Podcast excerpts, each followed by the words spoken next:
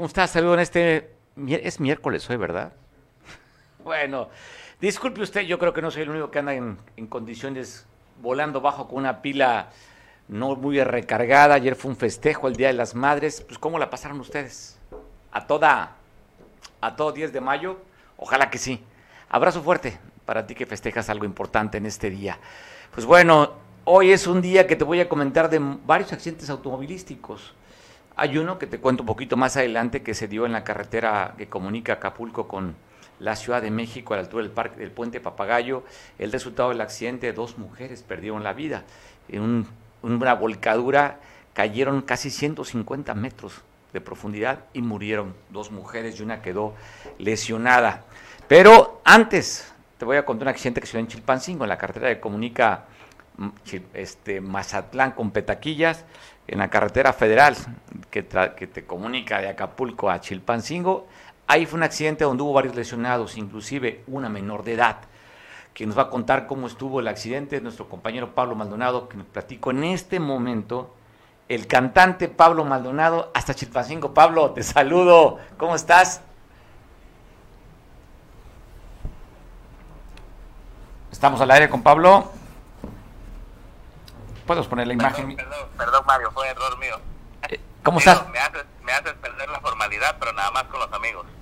bueno, debo decirte que ha ido varios comentarios, ¿eh? que cantas bastante bien, así es que ahí tienes un nicho de oportunidad en caso de que, de que los convenios se pongan complicados. Pues los camiones, el transporte público puede ser una forma de tener un ingreso adicional, Pablo. Un buen nicho de venta, ¿no? Sí. Pablo, ¿qué sucedió? Cuéntanos ese accidente que se dio en Petaquillas la carrera de comunidad con Mazatlán, allá en la capital del estado? Pues fíjate que eh, ahora sí que déjame antes de, informártelo de manera formal, como decimos en la costa, pareciera que ese tramo carretero está salado. Ha habido un sinnúmero de accidentes en los últimos, en las últimas semanas. Recuerdo que ahí en este mismo tramo una maestra también perdió la vida, en donde hubo eh, un, dos muertos, eh, un, personaje político del PRI muy conocido en el municipio de Igualco y su mamá. Ha habido bastantes accidentes en este tramo, está salado el tramo, la verdad es que eh, es de admirarse, pero bueno, fíjate que cinco personas resultaron heridas eh, la mañana de hoy miércoles al registrarse un choque automovilístico sobre la carretera federal México-Acapulco, cerca del poblado de Petaquillas en el municipio de Chilpancingo. Cuatro de los heridos son originarios del poblado de Buenavista de la Salud y dijeron llamarse María Lourdes N de 46 años, Zenaida N de 20 años, Julisa N de 6 años e Isaías de 53 años. Ellos viajaban en un vehículo Honda tipo Civic de color negro, rines amarillos. El quinto lesionado fue identificado como Gregorio N de 34 años de edad y conducía un auto Chevrolet tipo Chevy color gris con placas de circulación del estado de Guerrero proveniente del poblado de Tierra Colorado. De acuerdo con los primeros reportes, ambos vehículos iban con dirección hacia Chilpancingo, sin embargo el conductor del auto color gris al pasar por una curva perdió el control, derrapó, quedó atravesado en medio del carril y fue impactado por el auto negro. Los tripulantes de ambos autos resultaron heridos y fueron trasladados a diferentes hospitales de la capital por paramédicos de protección civil estatal, mientras que personas, eh, personal de la Guardia Nacional se hizo cargo para realizar el eh, acoronamiento correspondiente y por supuesto el peritaje de este lamentable acontecimiento que en esta ocasión dentro de lo malo es que no hay personas eh, que perdieran la vida pero sí insisto es un tramo carretero que en las últimas semanas ha registrado un importante o un inusual número de accidentes en el cual en los accidentes pasados pues sí se ha registrado la pérdida de vidas eh, de personas que pues han transitado por esta carretera aquí al sur de la capital guerrerense, Mario. Pablo, se aprecia eh, precisamente cómo quedó el auto impactado del, lado del copiloto, el este Chevy Gris, donde lo que tú comentas, que se quedó atravesado en la carretera y donde el este Honda Civic, pues lo enliste de un costado. Está el, Honda arriba de la carpeta asfáltica y se ve el impacto que recibe el auto gris. Sí, eh, pues en la narrativa de los hechos, al parecer, pues el Chevy fue el que involuntariamente, ¿no? Pues derrapa en la carretera, eh, se queda atravesado por este derrape, pero pues también la distancia seguramente que traía el segundo vehículo involucrado, el Civic negro, pues eh, no le dio tiempo de maniobrar y prácticamente le dio a la mitad de las puertas y es ahí donde se genera este eh, lamentable accidente que Insisto, afortunadamente solamente son daños materiales, pero pues sí, por lo que se ve, pues se va a pérdida total los dos vehículos por este accidente en Chilpancingo. Pablo, reporta también que una menor de edad salió lesionada en este mismo accidente. Sí, dentro de los lesionados se reporta eh, una menor de 6 años de edad, de nombre Julisa, desafortunadamente. Eh, no se reportan en estado crítico, seguramente serán contusiones, golpes por el propio impacto, pero pues sí, este accidente sí deja pues a estas personas lesionadas por este fuerte impacto entre estos dos vehículos. Pablo, se acabó el atero el Día de las Madres. Vuelven a marchar en Chilpancingo. Sí, fíjate que el día de hoy en Chilpancingo, hace unos momentos, inclusive, eh, bueno, hay dos temas abiertos que también, que bueno que, que, me recuerdas, quisiera también tocar. Eh, primero, este tema de los integrantes del Frente de Directores Encargados del Estado de Guerrero marcharon en Chilpancingo para exigir a la Secretaría de Educación Guerrero, en particular el secretario Madrial Rodríguez Aldaña, que cumpla con la entrega de claves y nombramientos a maestros de telesecundaria. Después del mediodía, unos 40 directivos marcharon por el Parque Margarita Maza de Juárez a la sede del Poder Ejecutivo para protestar y exigir al titular de Educación que cumpla con su palabra, de lo contrario, que se vaya, porque se han reunido en seis ocasiones, pero siempre se retira dejando empleados que no resuelven. El secretario general del Frente, Luis Vargas Gutiérrez, señaló que no se han cumplido con, con la reunión que solicitaron con la Secretaría de Educación Pública, Delfina Gómez Álvarez, a pesar de que la gobernadora ya se reunió con ella, pero no ha informado sobre los acuerdos correspondientes a las claves y nombramientos. Acusaron a Rodríguez eh, Saldaña, a Marcial, de no acatar las instrucciones de la gobernadora para resolver las demandas de la problemática magisterial. Además, lo denunciaron de haber entregado 60 claves fuera de la normatividad a maestros que no tienen derecho de antigüedad. Dijo que después de cuatro meses de diálogo con las autoridades educativas, no se han podido avanzar con los acuerdos, por ello demandaron una reunión con la gobernadora Evelyn Salgado Pineda, porque solo ella puede resolver la problemática de las maestras y maestros que tienen hasta 29 años en el cargo de directores y supervisores, pero no han sido reconocidos.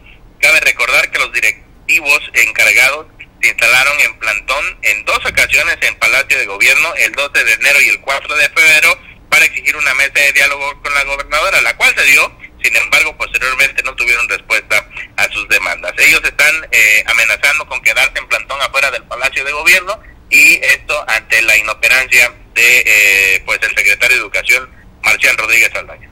Oye, y el otro tema que está abierto y querías conversar con nosotros, ¿de qué se trata, Pablo? Ah, sí, sí, el tema del Congreso, como lo que me acuerdas.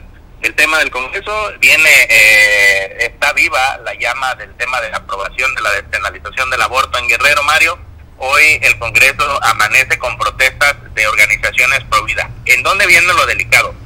Seguramente ya sabes que en la sesión que se tenía programada el día de hoy se pasa para el día de mañana en modalidad híbrida, es decir, habrá diputados de manera presencial en el Congreso, pero también habrá diputados de manera virtual conectados eh, por Internet a esta sesión y será una sesión híbrida. Esa es una. Y la otra es que tanto de la orden de la sesión que se tenía programada para el día de hoy, que se pasa para mañana, tanto como la de mañana, que prácticamente eh, pues desaparecieron, la segunda lectura del dictamen de la despenalización del aborto y hace más larga la solución a este conflicto que tiene casi confrontados a los grupos pro vida con los grupos feministas. ¿Y cuál es lo, lo, lo delicado aquí? Es que las organizaciones pro vida que se han instalado a las afueras del Congreso, Mario, han eh, declarado a los medios de comunicación que hoy se van a estar manifestando en el Congreso hasta las 9 de la noche.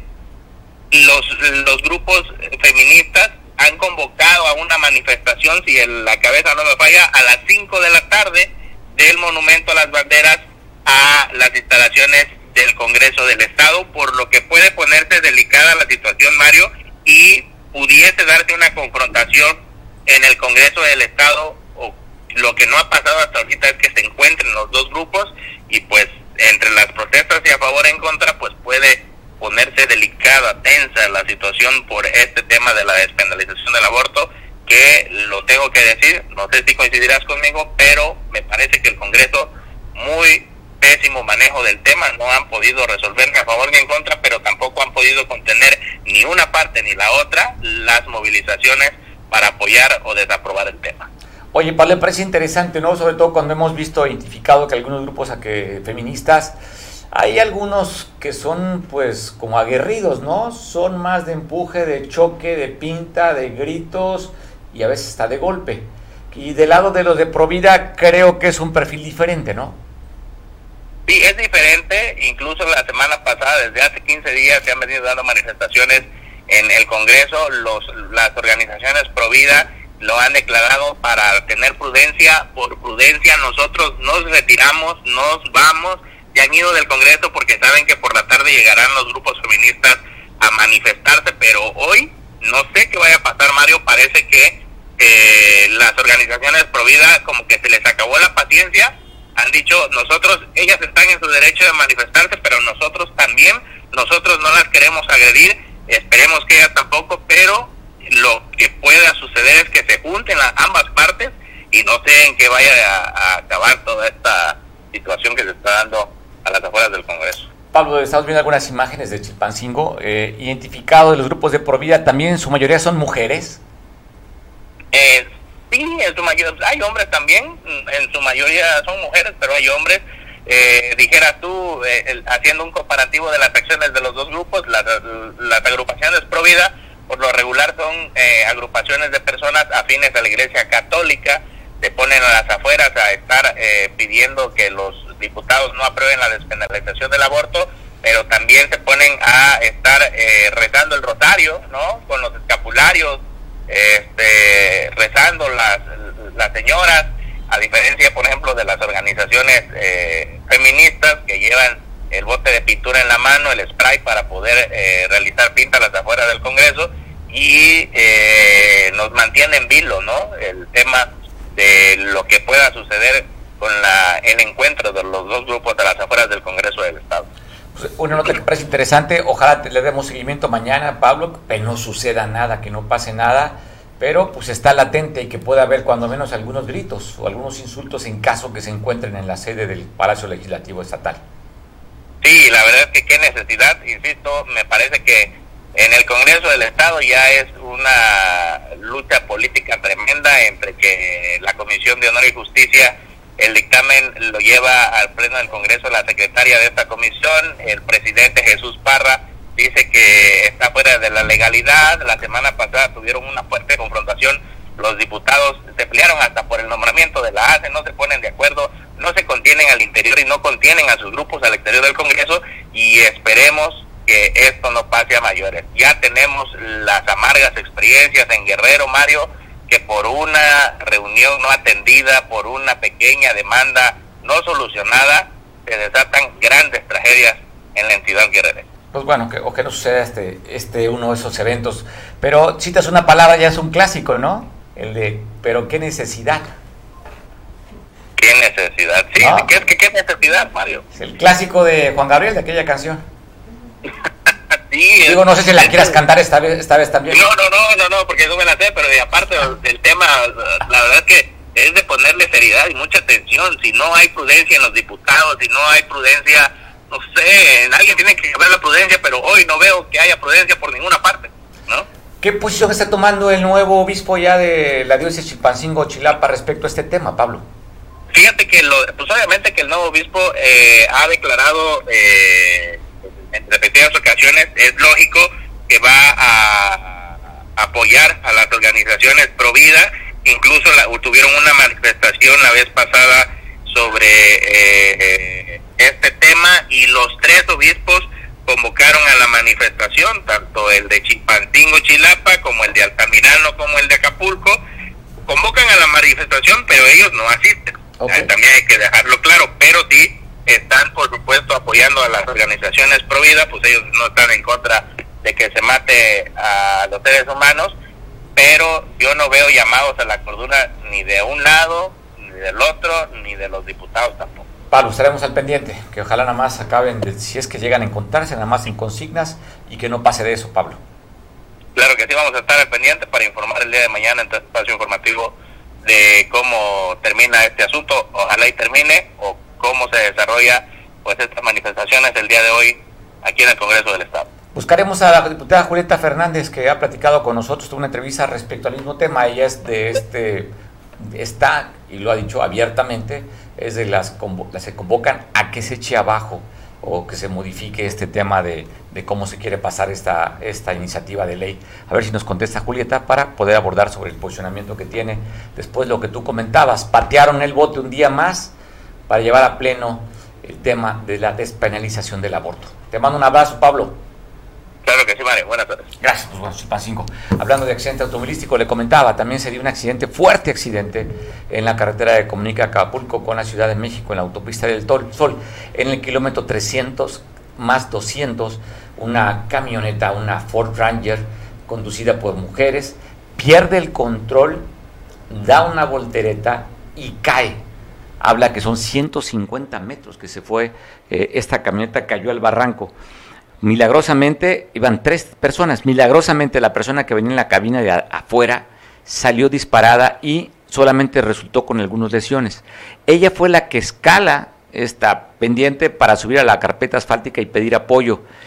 estuvo cerrada la autopista del Sol cinco horas casi para hacer las maniobras de rescate de los cuerpos y del vehículo. El resultado de este accidente, lamentablemente, pierden la vida dos mujeres en este accidente. Dos mujeres, una aproximadamente 35 y una de 26 años. Hablan que fue aproximadamente a las 4 de la tarde del día de ayer donde se suscitó este percance. Le decía, el resultado, tristemente, dos mujeres perdieron la vida. También reportan de otro accidente automovilístico, pero esto fue en la carretera que comunica Acapulco y Guatanejo en el, tram, en el kilómetro 90. Un automóvil del transporte público de la ruta Las Tunas que está viendo usted allá en estas imágenes, las tunas eh, este, de la UTEC en el kilómetro 92 en Buena Progreso contra un Nissan March se impactó esta unidad. Hablan solamente de daños materiales, no hay lesionados de acuerdo a lo que están reportando. Y se da a conocer hace unos minutos que encontraron un cuerpo aquí en Acapulco, en San Isidro Gallinero. Habla que estaba torturado y embolsado poca información, pocos datos. Esto prácticamente acaba de llegar a la redacción de esta información que se da a conocer de un cuerpo encontrado aquí en Acapulco, en San Isidro Gallinero. Y en Iguala de la Independencia atacan a balazos a una persona, un sujeto, un varón, fue atacado en la colonia Rufo Figueroa. De acuerdo a lo que reporta la autoridad, que esto fue a la medianoche del martes en la calle Veracruz, donde recolectaron o recogieron las autoridades cuatro casquillos percutidos. Se habla que de manera personal lo trasladaron la familia, los amigos a esta persona lesionada a una clínica. No se tiene mayor dato, solamente se habla de que fue lesionado en este lugar. De acuerdo que escucharon los disparos, los vecinos salieron a ver y vieron a un sujeto tirado en la calle. Después fue trasladado a los servicios de salud. No se reporta el estado de cómo se encuentra el, el lesionado, ni tampoco el nombre de esta persona. Y esta organización campesina, la CIPOC eh, Emiliano Zapata, eh, reportaba, pasamos aquí la nota el día lunes, ¿verdad? De dos personas que fueron encontradas muertas en en un accidente automovilístico. Hablan, inclusive la propia fiscalía reportaba que fue un accidente lo que se dio. Esto fue en el municipio de Chilapa. Ahora están reclamando esta organización que dice que no fue un accidente automovilístico, que los asesinaron, que fueron torturados estos, estos compañeros que eran miembros de esta organización y culpan a un grupo delincuencial que tiene presencia en esta zona. Dice, no, no fue accidente. Lo que mató a nuestro, a compañero Marcos Campo y a Lorena Chutzin no fue un accidente. Dice este Consejo Indígena y del Estado de Guerrero, CIPOC, Emiliano Zapata. Pide a las autoridades que se investigue, que no, no se deje como un accidente automovilístico, porque no, los cuerpos fueron torturados de acuerdo a la versión de este Consejo de Indígena CIPOC S.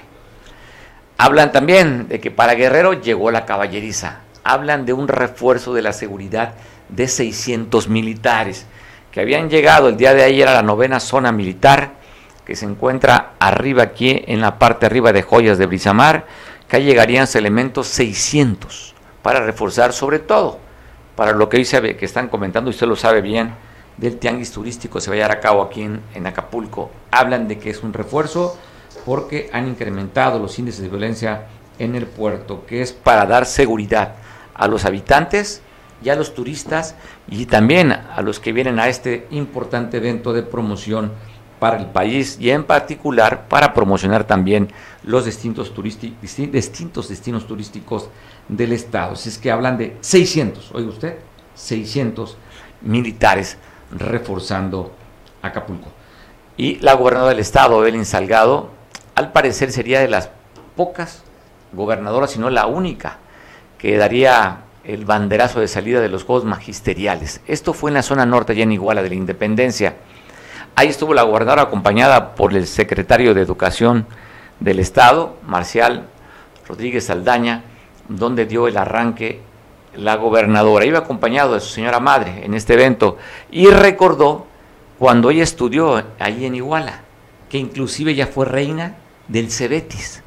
Así es que, bueno, fue un encuentro con los profesores, reconociendo el trabajo que es, dice, es una tradición. Los juegos magisteriales tienen cerca de 40 años que se realizan y habían estado suspendidos dos años por el tema de la pandemia. Habla también en parte de las declaraciones del buen entendimiento y la buena relación que existe con el líder del sindicato, la sección 14 del CENTE, del Sindicato Nacional de Trabajadores de la Educación, que representa a Javier San Martín Jaramillo y habla de justamente de este buen trato y esta buena comunicación que hay el gobierno con este líder magisterial que representa a los maestros aquí en el Estado, que es la sección 14 fue parte de lo que se dijo y como siempre, pues bueno, la fotografía del recuerdo con la gobernadora y pues el recuerdo también de un año más que se dan estos juegos magisteriales en todo el estado, pero estos fueron allá en la zona norte. Ahí estuvo la gobernadora. Agradecemos mucho el día de ayer por poco después del noticiero tuvimos la visita del el fiscal. Eh, bueno, es es vicefiscal, gracias productor, vicefiscal, el maestro Ramón Celaya Gamboa, quien presidió con nosotros por espacio de poco más de 10 minutos.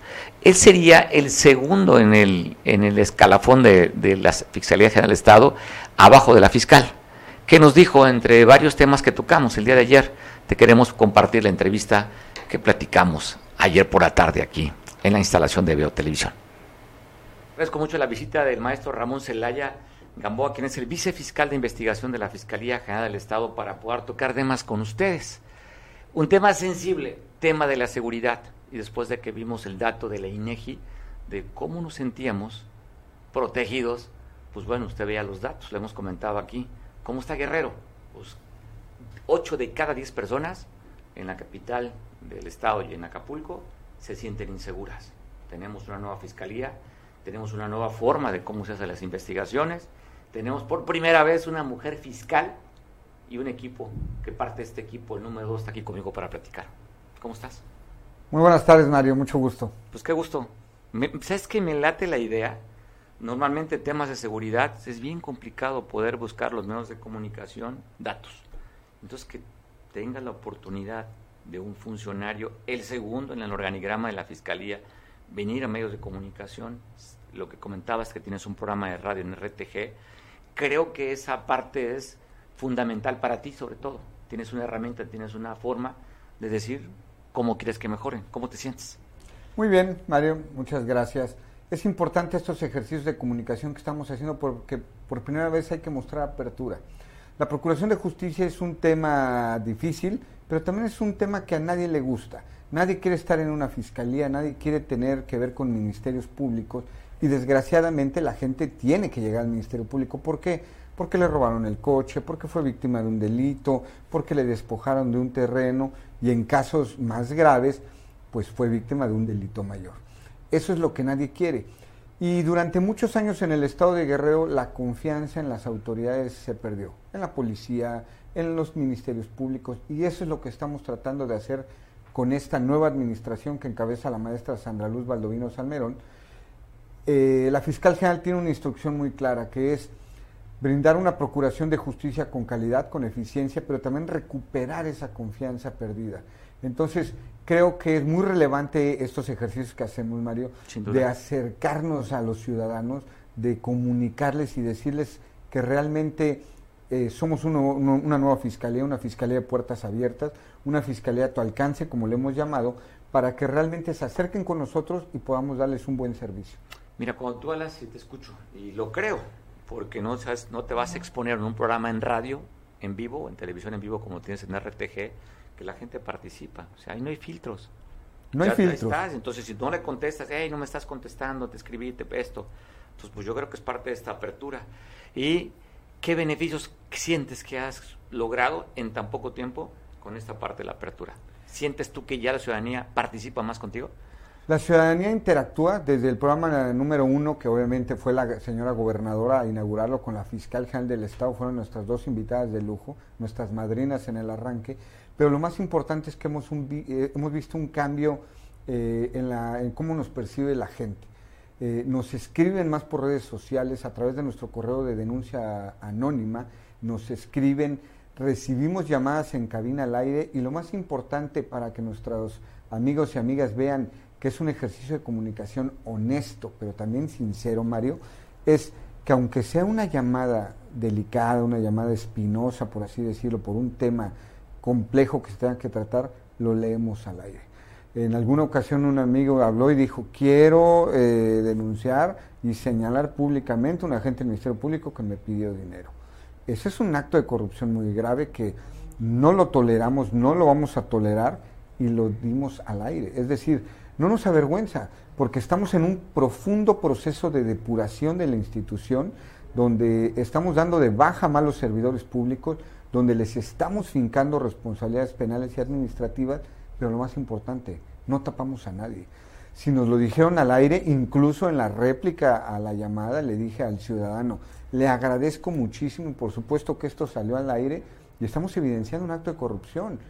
Y, que, y gracias por su apoyo y lo vamos a atender y se tomaron las medidas correspondientes, entonces el ciudadano ve que es otra forma de administrar la justicia, otra forma de acercarnos al ciudadano, pero lo más importante, que no, no estamos tapando a nadie y no vamos a encubrir a nadie en este proceso de transformación.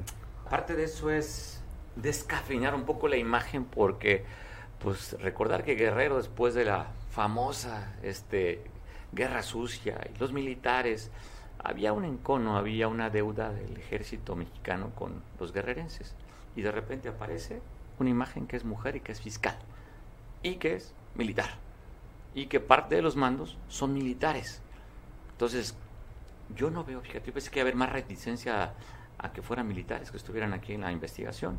Y hoy noto que con esta, con esta imagen que tienen ustedes, con esa transparencia y con, esta, con este valor civil, pues se arriesgan y se exponen las críticas y no importa cómo vengan.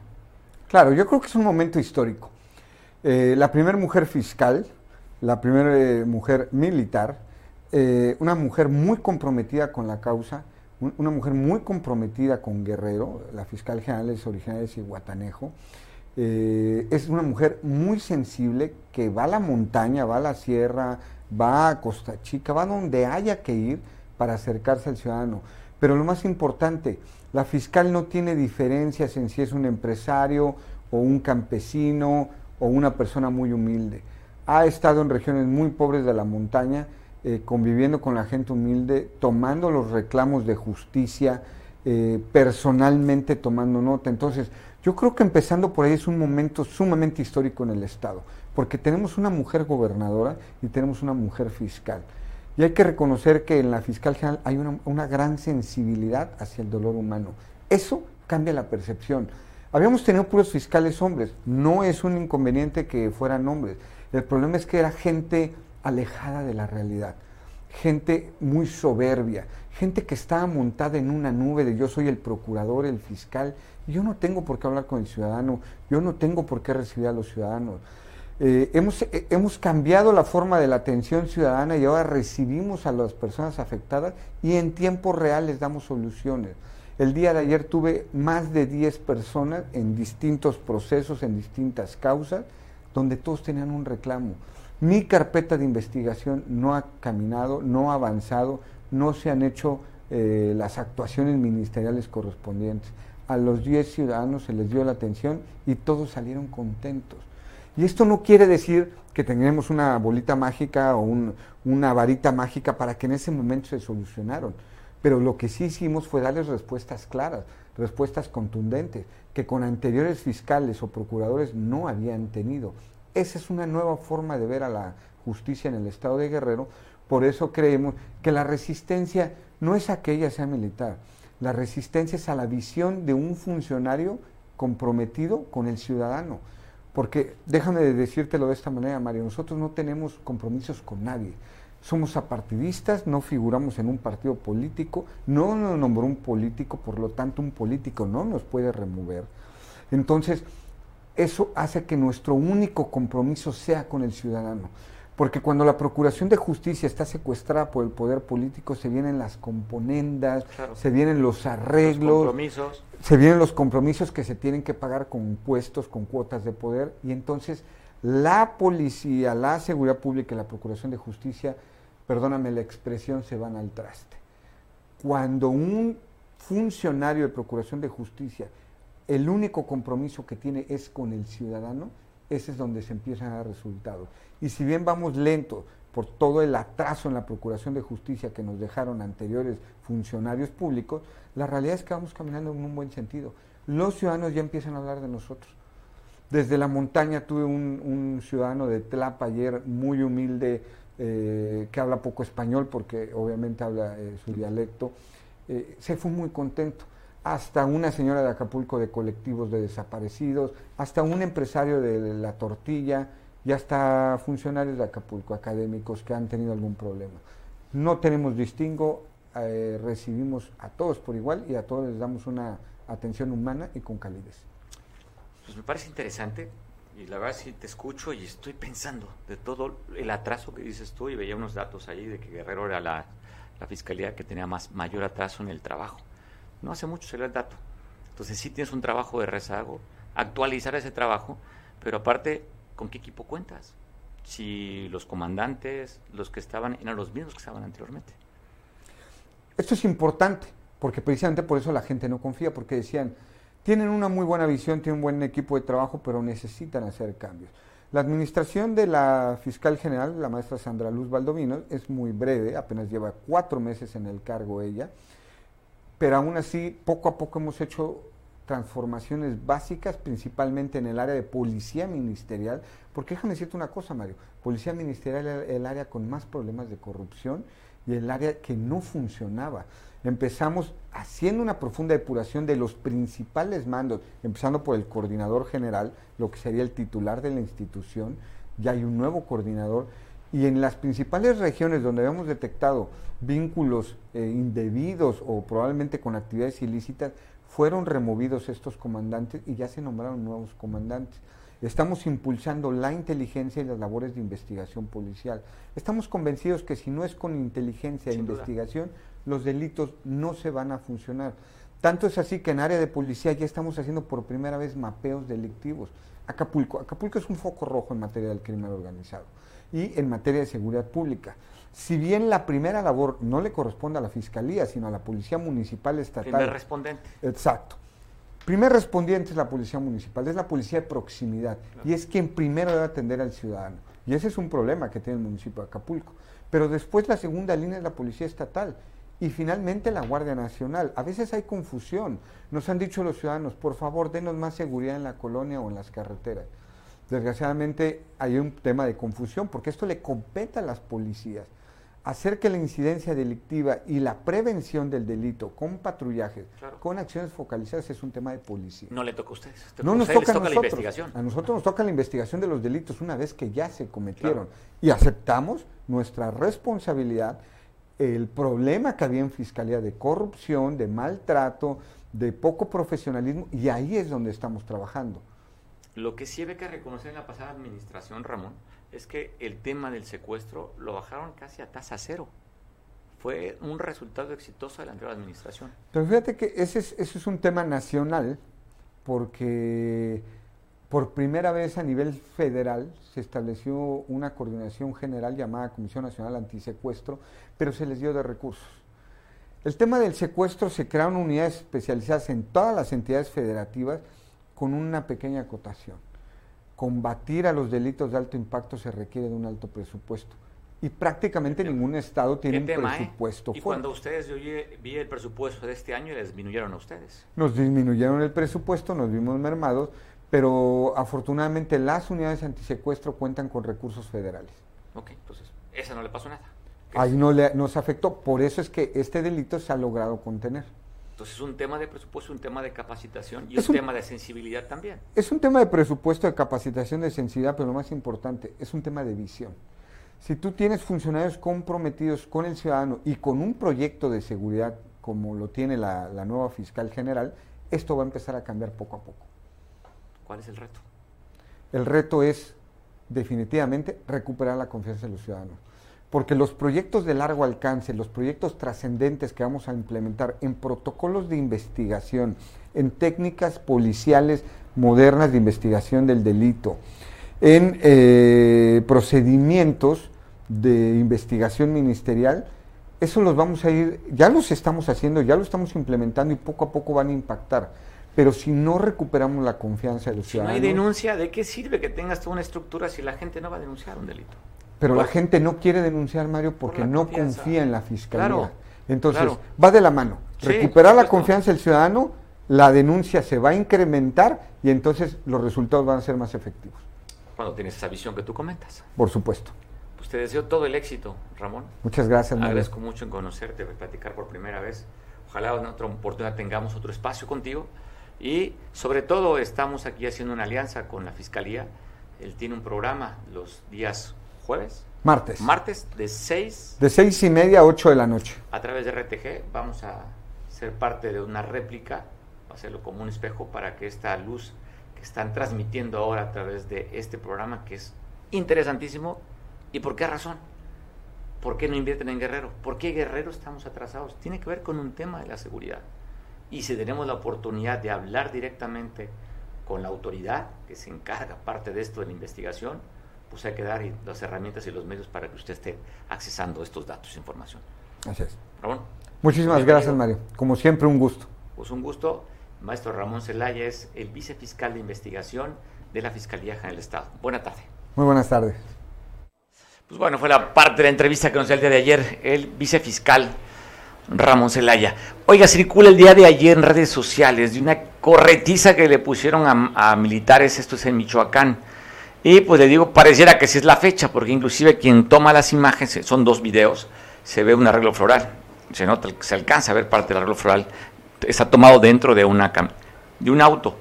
Pero vea cómo corretean al ejército mexicano.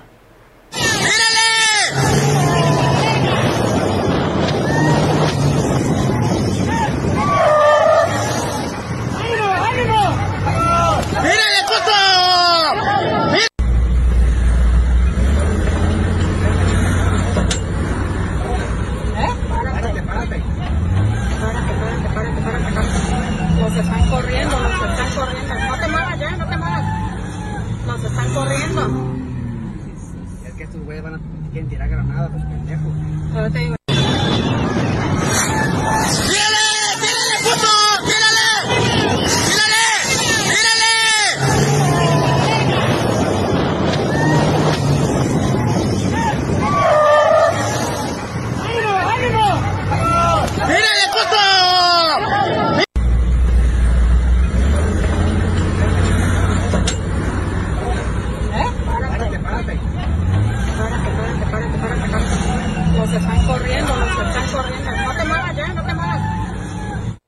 Michoacán, los estados más violentos y conflictivos en el país. Así tratan a los elementos del ejército mexicano, corriendo lo que tenemos como la última defensa, que es el ejército mexicano, pues simplemente huye de los delincuentes. Video que circula, digo, a través de las redes sociales. Triste, de verdad, lo que está pasando en el país. Pues aquello de abrazos y no balazos, acúselos con su abuelita o con sus papás, pues son delincuentes que tratan así a las instituciones mexicanas. Julio Zenón, ¿cómo estás? ¿Estás Fondo Informativo? Buena tarde, Julio. ¿Qué tal? Muy buenas tardes. Qué gusto saludarte, Mario. No sé, Julio, aprovechando sobre la nota, ¿ya las viste lo que circulan en redes sociales de esta corretiza que le ponen a los elementos del ejército de Michoacán? Sí, cómo no, Mario, qué lamentable es ver eso y pues me, obviamente lo tiene uno que relacionar con el arribo ayer de 600 soldados aquí también a Acapulco para supuestamente mejorar la seguridad. Eh, llegaron ahí al centro de convenciones y anduvieron por la costera ayer. Este, pero pues después de ver lo que ocurre en eh, lo que ocurrió allá en Michoacán, uno dice pues este, uno debe entender que, que el ejército está para otra, para pelear otras guerras, pues no está como para afrontar situaciones eh, de, inseguridad. Nada más los exponen, ¿no? Los exponen al ridículo, ese tipo de videos. Hace poco vi uno, por ejemplo, donde un grupo de personas de la Costa Chica le, le, gritan a un marino uniformado, le, le, dicen que le van a perdonar, este, que, lo, que lo querían maniar y que lo iban a pasar por toda la Costa Chica pero que gracias a la intervención de un alcalde que es amigo de los de la UPOE no le hicieron nada. O sea, se burlan del ejército, no porque el ejército no sepa pelear, sino porque está en un terreno que no es el suyo. O sea, no pueden estar enfrentando temas de, de, la, de la población civil. Eh, eh, gente que ha trabajado como asesores o, o en, en inteligencia eh, del ejército que conozco, ellos mismos están inconformes porque dicen que pues ellos están adiestrados pues para matar al enemigo y para destruirlo. Para aniquilarlo, claro. Para aniquilarlo, entonces no pueden cuando están en las calles en cuestiones sociales, imagínate recorriendo un mercado o en un retén donde a veces revisan autos donde viven familias, no tienen el tacto ni la formación y cuando se enfrentan a los grupos delincuenciales que han creado grupos de apoyo, grupos de apoyo social. Es decir, tú sabes bien que, eh, hay poblados completos donde los narcotraficantes son, son compadres de todo mundo, son los padrinos de todo mundo. Este, han creado los negocios que hay ahí, donde la tortillería, la ferretería, la carnicería, los puestos del mercado, en fin, de todo el mundo los, los, los quiere. Entonces, y cuando no es así, eh, pues presionan a la gente, a los que les cobran cuotas, a los que les obligan a ir a mítines y todo esto. Es decir, tienen un, eh, un equipo o un círculo de respaldo social los criminales y los eh, los soldados no tienen ese ese construido esa esa vamos forma sociológica de enmarcarse en un trabajo social en un trabajo con la sociedad. No están preparados para eso pues. Pues el, el, gobierno de la República debería entender eso, que el ejército está para otras cosas y preocuparse más por capacitar, por formar eh, cuerpos policíacos y ahora quieren ir a la inversa, ahora quieren regresarle a la Guardia Nacional, a, a la Secretaría de la Defensa Nacional. Yo creo que están caminando por un terreno equivocado, Mario. Bueno, aquí ya documentamos, la semana pasada se dio donde un ciudadano venía del aeropuerto, la Guardia Nacional pues lo detuvo y lo mandó a la policía, estuvo varias horas detenido simplemente porque se paró en doble fila en el aeropuerto a la llegada. Y pasábamos la imagen también de un maestro que circuló en redes sociales, un profesor que lo mismo también, la Guardia Nacional lo esposó, lo detuvo por, en, por detenerse o, pasar más tiempo estacionado en el aeropuerto de, de aquí de Acapulco. O sea, no saben, no son policías, Julio no son policías, cuando actúan, actúan con brutalidad extrema, o sea, van de un extremo al otro, o actúan con brutalidad extrema sin respetar las leyes civiles, que eso es importante que, que, deban de respetar. Por ejemplo, ese, ese joven que me dice de, que venía del aeropuerto, que tuvieron retenido durante 12 horas, es como si volviéramos a la época del negro durazo, en, que no, no, te no te leían tus derechos, no te respetaban nada, simplemente te te metían un rato a entambarte y tenían ahí hasta que tú te ablandabas o luego los tehuacanazos y todo eso.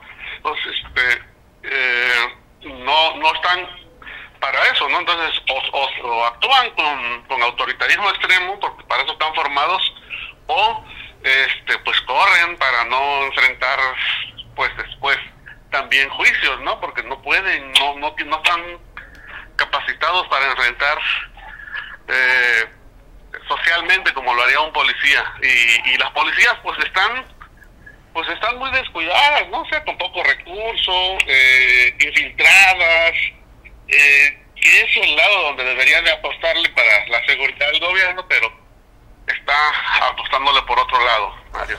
Oye, hablando de gobierno y hablando de policías, pues tenemos que aterrizar un tema del gobierno municipal. Tú seguramente, y lo sé, traes ese dato, después que se da a conocer que varios municipios del estado, el tema de la recaudación por el, pago del predial lo manejaría el gobierno del estado. ¿Qué sabes tú, Julio? ¿Qué has investigado respecto a esta nota? Ah, no, eso está confirmadísimo. Yo este, le pregunté directamente al secretario de, de Finanzas y eso está confirmado. Sí va el Estado a manejar el tema de, de, catastro, la recaudación del predial, que es el principal ingreso eh, propio que tiene el ayuntamiento, lo cual, eh, pues, yo digo que es un retroceso tremendo porque eso lo hace el Estado con los municipios pequeñitos, los con Copala, que tiene eh, 11 comunidades muy pequeñas, con Markelia, bueno, con la mayoría de los municipios pequeños, porque no tienen la capacidad instalada para cobrar el, el, predial ni la capacidad administrativa eh, que se requiere para la, para su administración, pues para su control.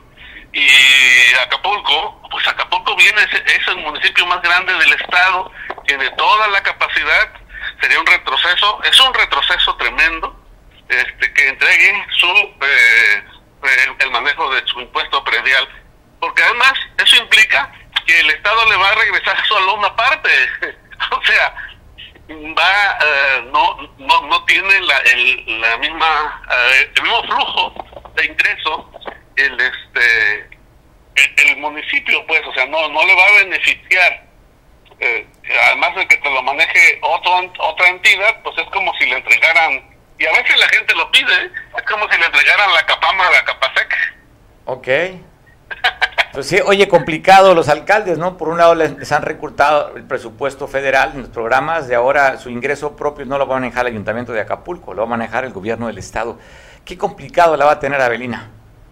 Pues, eh, bueno, lo tiene complicado, pero yo creo que más complicado todavía por la incapacidad propia, ¿no? De, de, de, delegar funciones, de, de tener un equipo que, que le responda a la, a la ciudadanía, eh, todo está patas para arriba en el, en el ayuntamiento y quizá por eso eh, resulte hasta mejor que, que, el, que el Estado le administre el, el impuesto predial, porque pues si no tiene la capacidad el ayuntamiento para atenderlo, pues este pues tiene alguien tiene que asumir lo que no puede hacer la autoridad municipal. Alguien lo tiene que hacer, Mario. De, oye, las declaraciones, por un lado, de, en el tema de la Capama, que dijo que iba a mandar pues a sus huestes, ¿no? A manifestarse en contra de Comisión Federal, peleando con la Comisión por, por el dinero que debe, que es una deuda institucional. Y por otro lado, se pelea con la ciudadanía que si no pagas te mandan a buró. Es decir, el pleito le gusta a la alcaldesa. Pues es que es la forma que ella conoce de, de resolver las cosas, ¿no? Con pleito de un lado y de otro, no se ha olvidado, con todo respeto para mi alcaldesa, pero no se ha olvidado que, es líder, ha sido líder de colonias, tiene formación de líder de colonias, este, de gestora, pero no ha asumido que ya no está de ese lado del escritorio, sino que ahora está del lado de la autoridad que debe resolver problemas, no, no crearlos. Y este, eso solamente pues le va a crear más problemas, porque eh, puede manifestarle toda la gente que quiera a la CFE, pero al final de cuentas, ¿cómo vas a cómo vas a ablandar a Bartlett que ya demostró que no hay ninguna perita en dulce, ¿no? ¿Cuántos eh, pues cuántos intentos hizo Adela Román eh, por, por lograr que le ayudara o que, le disminuyera con la deuda? ¿No? No, complicado, va a ser complicado que la Capama, que tiene una quiebra técnica prácticamente, y habla a la alcaldesa que hay un adeudo histórico de 2.500 millones de pesos que, le debemos los usuarios. A Capama, Julio. Pues son 2.500 millones de pesos que, que ellos no han cobrado, pero también porque por que te implican, te indican eh, que la, la ciudadanía tiene desconfianza o que no se siente obligada a pagar porque pues no tiene servicio, o sea, la mayoría, el servicio ha ido de mal en peor, eh, no solamente ya en las colonias donde tradicionalmente faltaba el agua, donde se entregaba por este por candeo, sino ahora, ahora en todos lados, ahora hasta donde hay tubería en buen estado, ahora en las, colonias de la parte baja, como el centro, la Progreso, Caleta, que no tenían problemas de falta de agua, ahora hasta esas, es decir, que hay un evidente manejo eh, equivocado, ineficiente, deficiente, porque pues pues se, se coloca en los cargos a los amigos en lugar de colocar a los especialistas. Yo creo que ese es el principal error.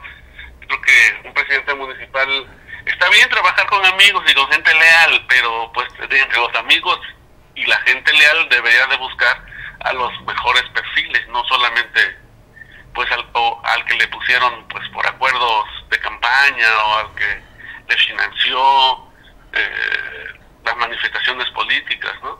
Creo que está manejándose muy, muy equivocadamente. Publicaste una columna que me pareció fuerte, Julio, respecto a un personaje que poco se conoció, sabía de él, pero habla inclusive en la columna que tú publicaste de trasfondo que ha desaparecido dos elementos de la Marina que estaban asignados a la seguridad del secretario de Seguridad Pública Municipal.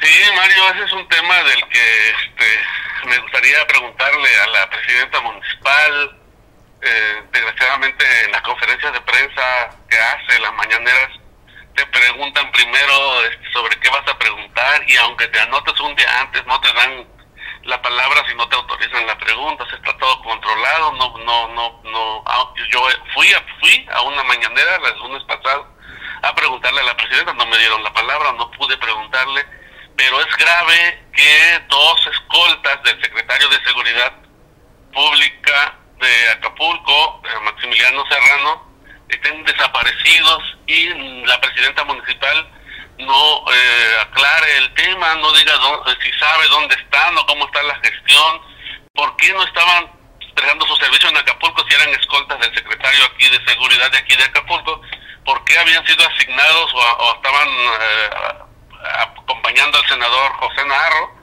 por qué estaban, uno desaparece en Tres Marías, este, casi llegando a la Ciudad de México, y otro desaparece en una delegación de la Ciudad de México, que es donde fueron vistos por última vez. Eh, ellos habían sido enviados por la Marina, ellos son de Tabasco. Yo me enteré por publicaciones de, allá de Tabasco que los familiares estaban haciendo eh, la búsqueda desesperados, algunos no tenían ni dinero para venir a Acapulco a este pues a buscar a sus familiares desaparecidos y, y este y acá en Acapulco no no no no se sabe nada no no habla nadie nada al respecto. Dónde están esos dos este marineros eh, jóvenes uno de 48 y otro de 38 de 38 años. Sí efectivamente yo hice la investigación antes de hacer la columna.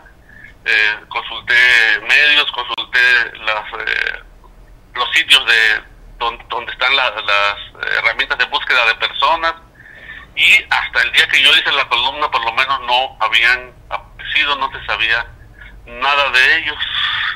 Creo que es importante, sería importante que la presidenta municipal fijara postura, que el propio secretario saliera pues a apoyar a las familias para que eh, las autoridades incrementen los protocolos de búsqueda de esos este, oficiales que estaban prestando su servicio como escoltas al secretario de Seguridad Pública de Acapulco. Un tema delicado, bastante delicado, como tú dices, hay hermetismo. Yo no había, no sabía de la, no sabía de ese, de ese evento y tú, pues bueno, investigaste y lo publicas. Es por eso que te pregunto, porque no lo he visto consignado en ninguna otra columna, en ningún otro medio, Julio. Ese tipo de temas se manejan con mucha este, precaución, digamos, la gente no se, no se anima a publicar ese tipo de cosas porque temen que eso lo ponga a uno en riesgo, al periodista que, que, lo, que lo escribe. Pues hay que recordar que acaban de matar a dos compañeras periodistas, eh, la semana pasada también a otro en Culiacán. Este, es, es el temor, no creas que no me dijeron, oye, ¿te vas a animar a preguntar eso? Este, no temes que vas a aparecer muerto. Dije, no, no creo, no, no, digo, digo, no me puedo ser valiente tampoco, pero eh, yo creo que eh, cuando uno conoce de esos temas, no puedes eh, paralizarte por el miedo, es lo peor que puedes hacer. La experiencia que yo tengo es que si el miedo te paraliza, corres mucho más riesgo que si eh, actúas, que si te manifiestas públicamente. Y yo creo que el periodista tiene que romper la barrera del miedo, no tiene que autocensurarse, tiene que, que exponer ese tipo de temas. Este, pero ese tema y la crítica que hice del propio secretario de seguridad cargando la bolsa, digo cargándole las flores a la presidenta en lugar de estar este pues encabezando los operativos de seguridad en Acapulco, eh, son son artículos míos que pues me preocupan, pero que yo tengo que hacer, como periodista. Es, mi obligación sobreponerme al miedo, Mario. ¿Te han buscado, te han llamado de la Secretaría para aclarar o para decirte algo respecto o simplemente no ha habido respuesta de nadie, Julio? No, no ha habido, no ha habido respuesta. Ellos son como que inermes, inermes a todo, como que se les resbala todo. ¿Tampoco te han desmentido? Tampoco me han desmentido. Pues sí, sigo, sí. Oye, tú eres periodista, publicas como un trabajo de investigación, mencionas al secretario de Seguridad Pública. Si no, si no creen, pues cuando menos tenían que mandarte una nota aclaratoria al medio diciendo, oiga, usted, señor Julio Zenón, es un mitotero, es chisme lo que está diciendo. Si están callados, es porque seguramente de lo que tú escribiste, mucho tendría que ser verdad.